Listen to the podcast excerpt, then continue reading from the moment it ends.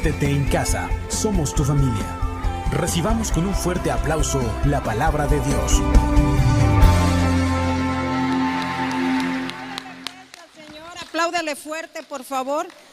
De, le digo a mi esposo, apenas compartí un, un meme donde decía que tu corazón está tranquilo, pero cuando te dicen vas a predicar, tu corazón se acelera. Y realmente ahorita estaba tranquila y empezó mi corazón de verdad a palpitar demasiado. Pero gloria a Dios porque el Señor es bueno.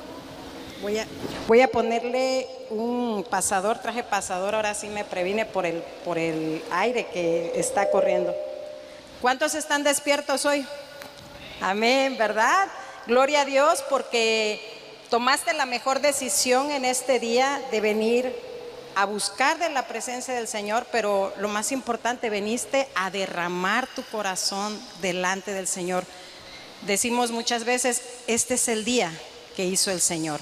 Nos gozaremos, ¿verdad?, en su presencia y eso es lo que hicimos en esta mañana. Y mira, la palabra del día de hoy se llama Ay, me le pusieron esto.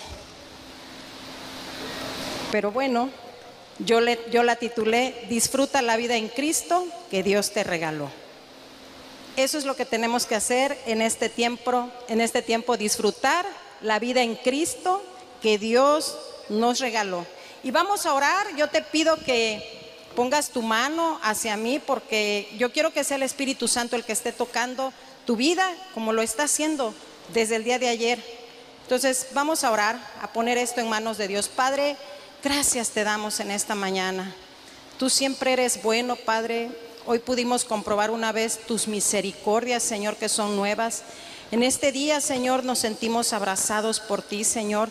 Tomamos la decisión porque tú pusiste el querer como el hacer de que nosotros viniéramos a buscar de ti, porque sabemos realmente que separados de ti nada podemos hacer. Hoy yo te pido, Señor, en esta mañana que tú uses mi vida, Señor, que tú dispongas nuestros corazones, Señor, para que la palabra esté cumpliendo el propósito, Señor, que viene desde tu corazón, Señor, para que nosotros caminemos, Señor, a partir de hoy, Señor, en un tiempo diferente, Señor. Esta enseñanza, Señor, que tú me has dado esta semana, yo sé que mis hermanos también, Señor, serán abrazados, pero también serán impactados para que haya cambios a partir del día de hoy en su familia y en su vida. Te damos gracias, Espíritu Santo, porque tú eres fiel y aquí está tu presencia con nosotros. Usa mi vida en el nombre de Jesús. Amén. Dale otro aplauso al Señor. Dale otro aplauso fuerte, fuerte, fuerte. Mira, eh, decía eh, el pastor que cuando oramos suceden cosas maravillosas hace rato y muy fuera de la palabra quiero decirte que pues casi todos estos días me he estado parando a las 4 de la mañana. El Señor yo creo que es el que me ha estado despertando o, mi organismo está un poquito loco, ¿verdad? Pero cuando yo me levanté dije son las 4, híjole, quería seguir acostada, cuatro y media que me, ya me voy a levantar, me dispuse, puse todo para orar y casi ya terminando de orar, este, pues ya había finalizado, ya estaba otra vez adorando al Señor. Oigo un ruido tremendo, porque vivimos al lado de la casa en una esquina, y una persona derrapó su moto, es de cuatro carriles, de tal manera que la moto quedó en medio, y este muchacho, pues no sé cómo, voló que cuando la moto quedó en medio, él estaba en las escaleras del colegio Liceo, ahí en Costa Azul. Y yo dije, oí el ruido y, corrí, me levanté y salió el velador de allá. Pero entendí en esa mañana, entendí hoy que el reino de Dios, yo le digo, Señor, venga tu reino, establece tu reino en este lugar, sobre mi vida, pero también sobre este lugar donde estamos. Y yo sé que el Señor tuvo control de la vida de ese muchacho, porque de la manera en que la moto estaba, por decir, ahí en los escalones, y él estaba en la pared, se quejaba. Yo no podía bajar, pero bajaron, salió el del Oxxo, salieron otras personas, y yo le decía, no te levantes, le gritaba, porque a lo mejor estás fracturado. y esperó, se quejaba mucho. Y yo seguía orando, Señor, toma el control. Hablé al 911, nunca contestó. Yo sé que Dios dijo, vas a ver mi gloria. Y el muchacho se levantó y yo dije, Señor, tu reino está establecido en este lugar y este muchacho pudo haber pasado algo peor, pero tú protegiste su vida. Y eso es un testimonio que quiero dar de parte de cuando uno busca y cuando crees en el Señor, el reino de, los cielos está a tu alrededor y no nada más alcanzamos bendición nosotros, también los que están alrededor nuestro. Y mira, pues decía yo que vamos a disfrutar la vida en Cristo que Dios nos regaló. Ha pasado en este tiempo que no sé si se han dado cuenta muchos que vivimos una vida muy acelerada. Realmente andamos a prisa todo el tiempo porque no nos alcanza el tiempo, porque tenemos mil cosas que hacer y entonces estamos tan afanados que casi siempre estamos en un lado, según en casa, pero bien distantes. Y todo el tiempo, cada quien en su teléfono, ¿verdad? En casa, una relación entre padres e hijos muy distante, ¿por qué no? A veces entre esposos. ¿A poco no cuando estamos en la mesa de repente argumentamos que tenemos cosas que nos van a llegar por correo y cada quien está con su teléfono y tenemos muy poco tiempo de calidad de vida. No estamos fomentando una cultura de calidez entre nosotros como familia. Vivimos tan distantes como si viviéramos a veces en mundos diferentes. A veces nos ponemos a estar chateando, ¿verdad? Cada quien en su recámara, en lugar de decir, vamos a tener un tiempo. Y lo digo yo porque realmente en mi vida ha pasado eso. Y esta palabra que preparé es una palabra que me ha confrontado y que me confrontó demasiado en este día. ¿Sabes por qué? porque el Señor ya derramó, dice que el amor ya fue derramado en nuestros corazones. Y a veces nosotros no entendemos esa parte y no lo manifestamos. ¿Qué queremos? Nada más que el amor, que, Dios nos ame, que, que la gente manifieste su amor, nada más para con nosotros, pero nosotros no lo manifestamos para con los demás. Nosotros no somos cálidos, sí se oye mucho eco. Gracias. ¿Eh? Sí, aquí yo lo... a ver, lo van a regular. Así que te, decía, nosotros tenemos que tener más calidez en este tiempo, tenemos que, que tener tiempos de calidad con nuestros hijos, con nuestro esposo, con nuestros hermanos. Tenemos que, quitar esa frialdad en la que estamos caminando a causa de los afanes, a causa de las situaciones que están pasando alrededor de nosotros. Y entonces, ¿qué es lo que quiere Dios en esta mañana? Que nosotros tengamos la calidez que Él tiene con nosotros. Cuando nosotros, como te decía en la mañana, cuando nosotros vamos y buscamos al Señor en oración, ¿acaso no has experimentado un abrazo de parte de Él? ¿Acaso no has de repente llorado porque sientes que aunque la regaste diez veces el día de ayer, sentiste su perdón y su abrazo? Y en esta mañana vamos a ver dos puntos. Es corta la prédica, pero son unos puntos poderosos que yo sé que algo va a ocurrir a partir del día de hoy en tu familia y en mi familia. Y el punto número uno es abraza más. Dile al que está a tu lado, abraza más, abrázame más. Jóvenes, ustedes todavía no, ¿verdad? Porque hay jóvenes que van a decir, voy a abrazar más. No, todavía no. Los que están, eh, los hermanos, los esposos, dile, abraza más. Y vamos a leer Lucas del 15, el Lucas 15, 20. Voy a poner, dice, Así que emprendió el viaje y se fue a su padre. Todavía estaba lejos cuando su padre lo vio y se compadeció de él. Salió corriendo a su encuentro, lo abrazó y lo besó. Está hablando de la historia del hijo pródigo. Todos conocen esa historia, ¿verdad? El hijo pródigo, o el hijo menor, inmaduro, le dijo a su papá, dame la herencia que me corresponde, el papá se la entrega, también el papá, quien sabe en una debilidad, lo tomó y le entregó la herencia. Y el hijo se fue lejos de ese país. El papá no supo nada de ese hijo. Se fue el hijo, vivió la vida loca, malgastó toda la herencia que el papá le entregó y vino una tremenda hambre en ese país donde él estaba. Tanto que como ya no tenía nada de dinero, ya no tenía su herencia, tuvo que pedir trabajo. ¿Y qué creen que fue a pedir trabajo? Y al lugar donde encontró trabajo era para cuidar a los cerdos. Qué tremendo, ¿verdad? Después de tener mucho dinero, de haber llegado con toda la riqueza que el papá le entregó, se lo acabó todo y terminó cuidando cerdos. Pero era tanta el hambre que tenía este muchacho, los cerdos les daban algarrobas. Yo decía, uno dice aquí el desperdicio, pero no, son unas vainas que se dan allá en Israel en los árboles y con eso alimentan a los cerdos. Él quería, aunque sea de esas vainas, pero ni de eso le daban, no le daban ni algarrobas. Y entonces llegó el momento preciso, el flashazo, y dijo, ¿qué estoy haciendo yo aquí?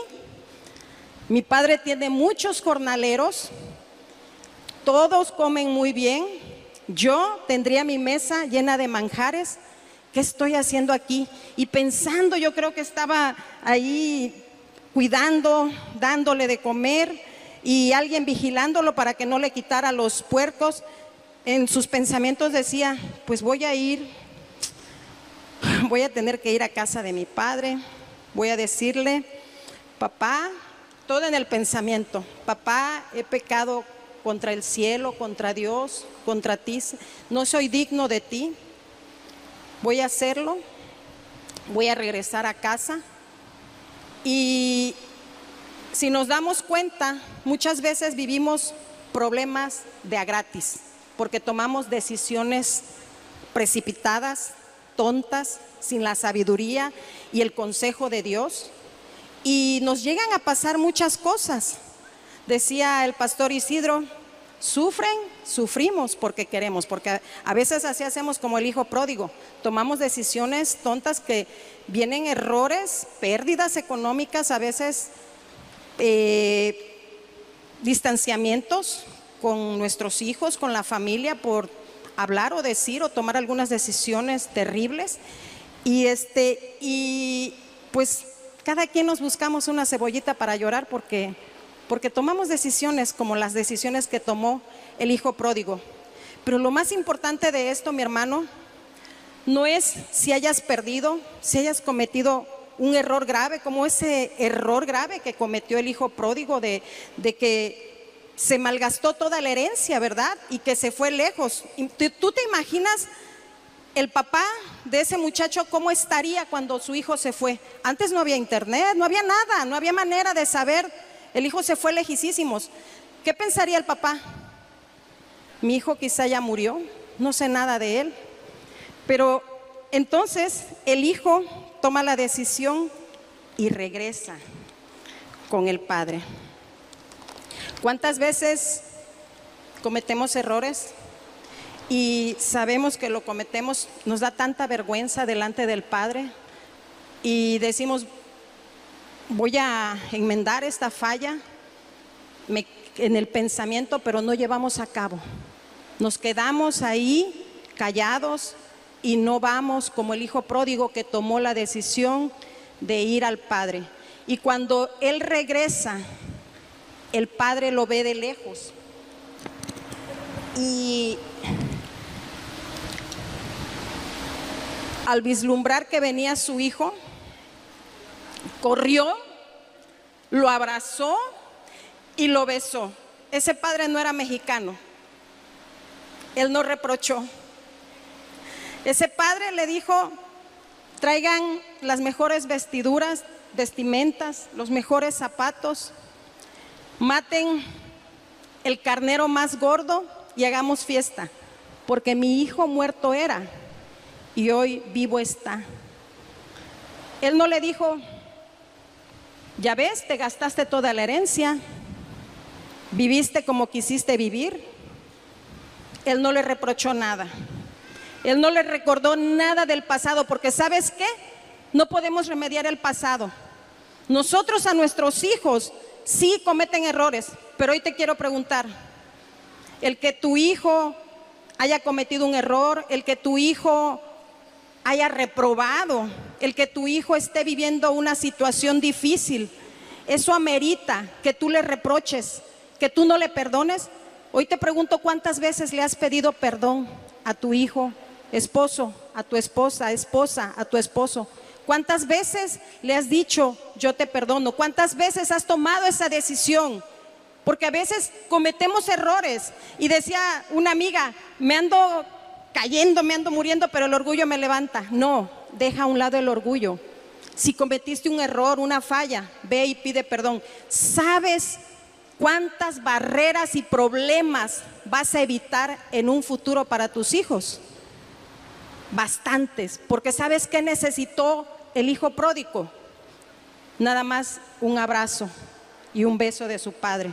¿Y sabes qué necesita tu hijo? Un abrazo tuyo. La haya regado, haya hecho lo que haya hecho. ¿Sabes qué? Dile, mi hijo, jóvenes, aguas, porque lo que les voy a decir también lo tienen que hacer. Si su papá les perdona, tu papá, tu mamá te va a decir, hijo, no importa lo que haya pasado. Vámonos de la mano, pero tomados del Señor, vamos a salir adelante y vamos a, a ver lo bueno y lo nuevo que tiene Dios para ti y para mí pero tomados de la mano del Señor. No nuevamente el hijo va a tomar otras decisiones y otra vez va a tener problemas. Entonces, ¿qué tenemos que hacer, papá, mamá? Abrazar más a nuestros hijos. Esposo, abraza más a tu esposa. Esposa, abrázalo, aunque te rechacen, porque hoy en día los hijos de repente, ay mamá, no, ay, lo he visto en muchas ocasiones, no, no me abraces, sí pues, pero no, ¿a poco no? Dejémonos abrazar. ¿A poco si Dios nos, se nos apareciera enfrente, no le permitiríamos que nos abrazara? ¿Verdad que sí? Tenemos que abrazar más, tenemos que ser más como el Padre. ¿Sabes qué?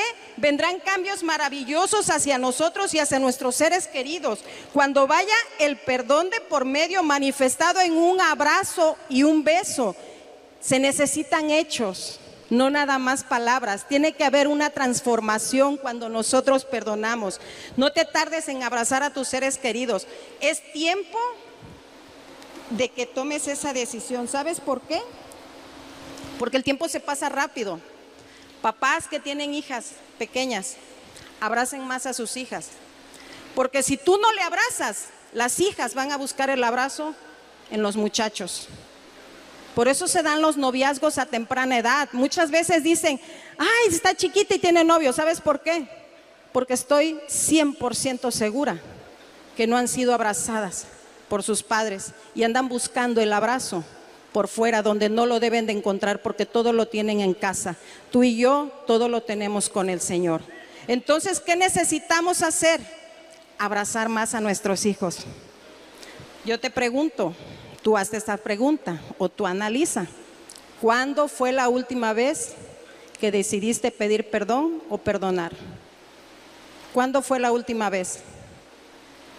De repente pasan y, estamos en la casa y sí tenemos que convivir, pero no hay como pedir perdón porque es una palabra poderosa, es una palabra tremenda que rompe esas maldiciones y ese juicio que el diablo pone para ti y para mí. Entonces tenemos que abrazar más. Mira, aparte de lo que pasa de manera espiritual, también hay beneficios en el abrazo. Tomen nota porque está bien padre esto. Dice, reduce el estrés. ¿Cuánta gente estresada anda? Enojada. Con un abrazo yo sé que se solucionan muchas cosas. Reduce la presión arterial, reduce el ritmo cardíaco, mejora el flujo sanguíneo, favorece el sistema inmunológico, estimula la hormona del crecimiento en los niños, disminuye las probabilidades de padecer demencia, aporta sensaciones de seguridad, energía y fortaleza. Nos generan una buena salud. Nos conviene abrazar y dejarnos abrazar de verdad Aprovechemos el tiempo. Aprovechemos ese tiempo de, tengamos tiempo de calidad, tenemos tiempo para hacerlo, tenemos que abrazar más, tenemos que quitar la dureza que quizá traemos por los patrones de vida. ¿Cuántos de aquí llegaron a ver alguna? Bueno, ahorita creo que alcanzaron a ver donde estaba un muchacho que decía en inglés, abrazos, Hughes. Hemos visto en las noticias, ¿a poco cuando se ponen se dan abrazos gratis? He visto y muchas personas van y son abrazados, se dejan abrazar, unos lloran, otros se ríen. Realmente tú y yo tenemos la necesidad de ser abrazados. Pero ¿qué vino a hacer la pandemia? ¿A poco no vino a separar? ¿A poco no vino a que esa calidez que teníamos? Y nosotros los cristianos, nosotros tenemos, teníamos esa, esa, esa costumbre de, dar el abrazo y dar un beso. Y la pandemia vino a separarnos, a dividirnos, a enfriarnos totalmente. El saludo ya no era de abrazo, el saludo ahora era de, ¿qué? De, de puño, codo y patadita, ¿verdad? Y unos decían, que así, este tipo eh, de lo de Japón, ¿verdad? Se prohibieron los abrazos. Realmente, si nos damos cuenta, el diablo hizo estragos. El saludo se acabó. Y hoy Dios nos está hablando en esta mañana que tenemos que ser personas que abrazan más, tenemos que ser esas personas cálidas. Tenemos el amor de Dios en nuestros corazones para darle a los demás. Tenemos que hacer la diferencia en este mundo tan frío, porque es un mundo frío, un mundo que, que se rige por lo que está pasando alrededor, no por lo que Dios quiere, que nosotros manifestemos ese amor hacia los demás. Yo sé que muchos de los que estamos aquí quizá Nuestros padres les dio mucho trabajo. Yo fui una de esas personas. No había cultura del abrazo en mi casa. La única cultura que había era la del trabajo. Mi papá salía a trabajar fuera. Mi mamá estaba todo el día en la tienda. Mis hermanos eran, sin abrazo crecimos, mis hermanos eran con tiendas las que teníamos. y, y me cuesta mucho abrazar. Me cuesta mucho porque yo crecí con ese patrón de vida. Y lo tengo que reconocer, por eso te decía, a mí me confrontó esta palabra, porque me ha costado mucho trabajo romper con ese patrón de vida. Y yo sé que sí me abrazó quizá mi mamá, pero habemos muchas personas que a lo mejor ni nos acordamos si un día nos abrazaron nuestros padres. Pero ¿sabes qué? Nosotros tenemos que romper con ese patrón de vida de frialdad.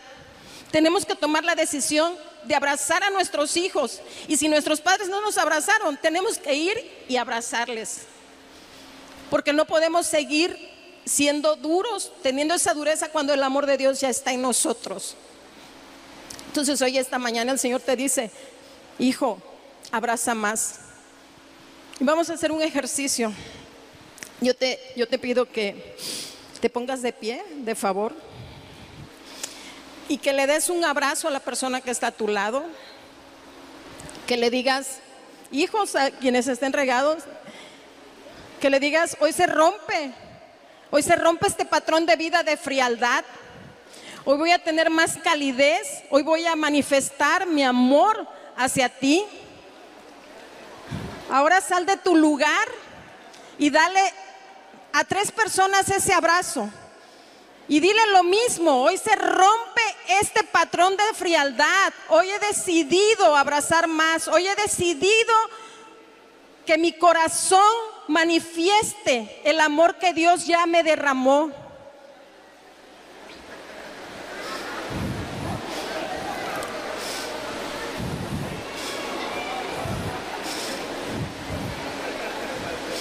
Gloria a Dios porque es el amor el que está aquí manifestándose, el amor de Dios, ese amor tan puro.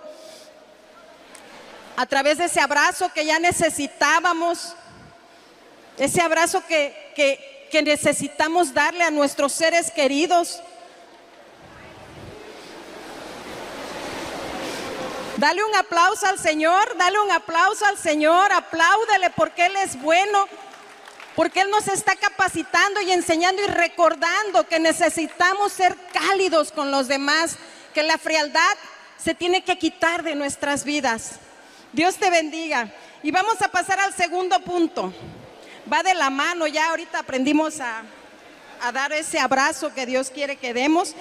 Y el segundo punto es, celebra y goza más. Y ¿a cuántos les gusta celebrar aquí? ¿A cuántos les gusta la fiesta aquí? A ver, levanten la mano. ¿Verdad? Son padres, yo también er, era fiestera, nada más que ahora como me toca el que hacer, dije, no, ya no, pero ya están los desechables. Porque de repente dices, quiero hacer mi cumpleaños, quiero hacer esto, este, pues vamos a hacer una, un festejo, una carne asada y la del cumpleaños termina cansada, ¿verdad?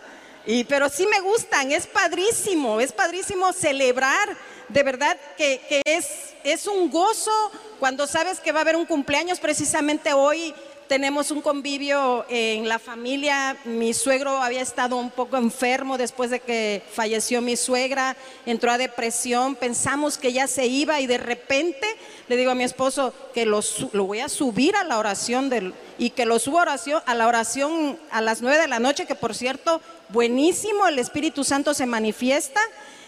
Se levantó mi, esposo, mi suegro a los ocho días como si nada pensamos que ya se iba y hoy precisamente vamos a celebrar que todavía está vivo en familia y eso es lo que tenemos que hacer, celebrar, ser agradecidos, quitarnos las preocupaciones. Mira, las cosas en el mundo van a seguir peor, ¿verdad? Dice que en el mundo tendríamos aflicción, pero que no nos afanáramos ni nos preocupáramos porque Jesucristo ya venció al mundo. Y sí, estamos inmersos en este mundo, pero no somos de este mundo. Nuestra ciudad está en los cielos. Nosotros tenemos que aferrarnos a lo que el Padre dice en su palabra. Claro que pasan muchas cosas difíciles, claro, no lo podemos negar, pero mi confianza, tu confianza debe de estar depositada en el Señor. Si Él te prometió algo, yo sé que Él lo va a cumplir porque Él no va a dejar de cumplir ninguna de las promesas que tiene reservadas para tu vida y para mi vida. Dale un aplauso al Señor. Y vamos a leer Éxodo 5.1 en la Reina Valera 60. Dice, después Moisés y Aarón entraron a la presencia de Faraón y le dijeron, Jehová, el Dios de Israel, dice así, deja ir a mi pueblo, oigan, ¿eh? a celebrarme fiesta en el desierto. Hoy venimos a celebrar fiesta, pero a su casa, no al desierto, ¿verdad? Entonces, Dios no solo estaba pensando en el pueblo de Israel para quitarle la opresión, para sacarlos de la esclavitud, para quitarles el yugo. No solo estaba pensando en liberar a su pueblo para que dejaran de abusar de él, porque era un abuso generacional. Los hijos nacían siendo esclavos. Era un abuso tremendo lo que existía. Y no solo pensaba eso, Dios estaba ordenando a Faraón que los dejara ir para que celebrara, le celebraran. Él estaba dando una, orden y ya sabemos la historia, todo lo que le pasó a Faraón por, por rechazar, por, por no obedecer, ¿verdad? Pero lo que más le urgía al Señor era que lo celebraran. Eso era lo que más le urgía. Y mira que realmente Dios es un Dios alegre, ¿verdad? Y es un Dios fiestero. Estaba leyendo yo en la fiesta que venía para que le celebraran, estaba preparando la fiesta de los tabernáculos, de las enramadas. Y de ahí vinieron las fiestas de los panes, la, la Pascua, las primicias, las trompetas. Y eran siete días de festejo con un día de descanso. Pero eran pachangas las que tenía el Señor con su pueblo de Israel. Era lo que estaba preparando. Es lo que ha preparado para ti y para mí. Después de habernos sacado de, la vida de esclavitud, llenos de pecado, y después de habernos perdonado una lista tremenda, después de haber quitado el juicio al que estábamos destinados, nos perdona a través del sacrificio de Jesucristo y lo que tenemos que hacer tú y yo todos los días es celebrar ese perdón y ese favor que Él, que él ha hecho en nuestras vidas. Tenemos que ser personas que celebran diariamente el que estábamos muertos y que ahora hayamos vivido nuevamente en Cristo Jesús. ¿Por qué no le das un aplauso al Señor? Porque ahora tienes una vida nueva para celebrarlo a Él. No hay ningún impedimento, ya no eres esclavo, ya no tienes grilletes para decir, ¿por qué no gozarme en la presencia del Señor? ¿Por qué no avisarle a veces a nuestra cara que estamos alegres? ¿Por qué no ser alegres y hacer la diferencia? Porque a veces somos cristianos y somos gruñones. Cuando tenemos que tener esa sonrisa de celebrar, de decir, de verdad, yo me he puesto a pensar y, y de repente digo, si Cristo no hubiera llegado a mi vida, si yo no hubiera estado en los planes del Señor, si su misericordia no me hubiera alcanzado, yo ni viva estaría. Tuve tantas cosas en mi vida pasada que no merecía estar donde estoy ahora, pero Dios es bueno y hace nuevo todo cada mañana porque sus misericordias son nuevas cada mañana para ti, para mí. ¿Y qué es lo que quiere el Señor? Que celebremos y que agradezcamos cada día más porque estamos vivos y porque fuimos libres. Dios quiere que estemos alegres en todo tiempo. Antes de la pandemia teníamos los grupos en casa. Nosotros teníamos un grupo en casa. Y empezó la pandemia en, creo que la cancelamos a partir de marzo, del mes de marzo del 2020. Pero me sale en los recuerdos ahí en el Face pachanga tras pachanga. Realmente nosotros celebrábamos ahí en, la, en, el grupo de casa de oración cumpleaños, aniversarios, motivos nos sobraban. Todo el tiempo el montonal de pasteles que celebrábamos el cumpleaños del hijo de la hermana, que celebrábamos el cumpleaños de ella, que celebrábamos el cumpleaños de aquí, de allá. Mil cosas hacíamos, pero la pandemia vino a querernos quitar esas celebraciones. Entonces, ¿qué tenemos que hacer? Tenemos que celebrar que esa frialdad que vino a traer la pandemia la quitemos. Es tremendo, ya volvimos hace dos semanas a presencial y cuando aparecen esos recuerdos dicen algunos, ay, se extraña. Y de los que me han puesto que se extraña, ninguno se ha presentado ahorita de manera presencial al grupo. Entonces, tenemos que celebrar más, tenemos motivos de sobra. Y lo más tremendo del Señor que le dice a Faraón, deja que mi pueblo vaya y me celebre en el desierto. O sea, ¿es en serio? ¿En el desierto qué hay? Ahí no hay súper, ahí no hay oxos, ahí no hay nada. ¿Qué, qué, entienden por desierto? Sequía, escasez, eh, eh, eh, calor, problemas. Normalmente siempre decimos, es que estoy pasando un desierto cuando tenemos muchos problemas. Pero si tú y yo aprendemos a celebrar en el desierto que estemos caminando, estamos preparados para celebrar en la tierra de promesa que el Señor tiene para tu vida y para mi vida. Entonces, si estás pasando un desierto, gózate Gózate porque el enemigo no va a poder contigo, porque el enemigo va a decir, le estoy dando duro a este hijo de Dios. Y lo único que hace es gozarse, es agradecer, es dar vueltas en el aire. No lo oigo que se queja, no lo escucho que esté haciendo cosas, que no dependa lo que estés viviendo a tu alrededor en, en tu gozo. Normalmente cuando vamos, cuando va todo bien, ¡uh! De júbilo, ¿verdad? Estamos felices. No, hombre, me fue bien hoy, vendí una casa, no, hombre, vendí, tuve ventas abundantes, pero empieza a ir mal y gritamos, nos enojamos con el de al lado, echamos rayos y centellas, me salió mal esto, me salió mal aquello, no tiene caso que yo vaya a la iglesia, todos los días estoy orando, me, me ha estado yendo peor cada día. De mal en peor van las cosas, las ventas se vinieron abajo, no me escucha Dios, ve cómo estoy. ¿A poco no lo hemos escuchado, no lo hemos dicho de repente? Yo lo dije un día cuando recién llegué, el Señor me estaba limpiando, estaba arrancando todo el cochambre que había en mi corazón. Fue un proceso difícil y sí me quejé porque no entendía esa parte que tenía que gozarme en medio del desierto. Y sabes qué, cuando lo entendí, cuando le dije, tenemos todo, mejor hay que agradecerle al Señor porque tenemos vida, porque no merecíamos lo que tenemos hoy. Una familia hermosa tengo yo, mis hijos. Pero cuando tú dejas de quejarte, el diablo huye. El diablo se cansa. Tenemos que ser personas que agradecen. Tenemos que ser personas que están alegres porque la tierra de promesa ya está enfrente de nosotros. Gózate en medio del desierto, en medio de la dificultad. No te quejes.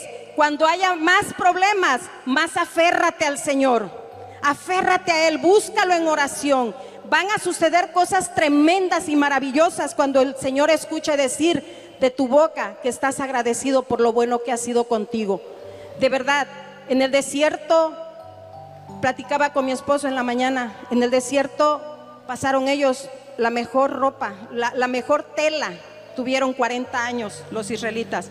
Los zapatos no se les acabaron, tenían sombra en el día, tenían la columna de fuego en la noche, tenían comida y tenían agua. ¿Les faltaba algo? No les faltaba nada. ¿Sabes qué pasa con nosotros? Que tenemos el internet, y que vemos muchas cosas que no necesitamos, pero que las queremos. Y como no las podemos tener, aunque Dios ya cubrió todas nuestras necesidades conforme a sus riquezas en gloria, entonces nos empezamos a quejar porque, le, porque aquel que no es hijo de Dios le da y a mí no. Ese es el problema que tenemos, que lo tenemos todo, pero no nos hemos dado cuenta porque nosotros tenemos la salvación y la vida eterna y muchos no la tienen. ¿Cuántos dicen amén? Dale un aplauso al Señor. Él no nos va a abandonar en ningún momento de prueba, en ningún momento complicado, cuando le busquemos y le agradezcamos de corazón. Iglesia, celebra más, aprovecha el tiempo con tus hijos. Mira, el tiempo se va rápido. Un día tienes a tus hijos en tus brazos y otro día lo llevas del brazo a entregar al que será su esposo o su esposa. Quizá no aprovechamos los tiempos, no pusimos calidad y cuando volteas a ver la recámara y ves que ya no sale tu hijo, te pesa. Y entiendes muchas cosas. Y nuevamente lo digo, es muy difícil predicar una palabra cuando estás pasando ese proceso de frialdad. No nos damos cuenta, nos afanamos demasiado. Hicimos a un lado el festejar, a veces los logros, a veces los errores de nuestros hijos. Dara, vamos a hacer una tregua. A veces somos muy duros con nuestros hijos. No son perfectos. Tú y yo no somos perfectos. No hagamos un diluvio en la casa, hagamos un festejo con nuestros hijos, con nuestro esposo, con nuestra esposa, con nuestros hermanos. El tiempo se pasa rápido. No desaprovechemos el abrazarnos y el celebrar. Nehemías 8:10, por favor. Dice, no estén tristes, pues el gozo del Señor es nuestra fortaleza. Dios no quiere que estemos tristes, Dios no quiere que nos estemos quejando. Dios quiere que estemos alegres, llenos de gozo y con contentamiento en el corazón. ¿Sabes por qué? Porque si el gozo me fortalece, la tristeza me debilita.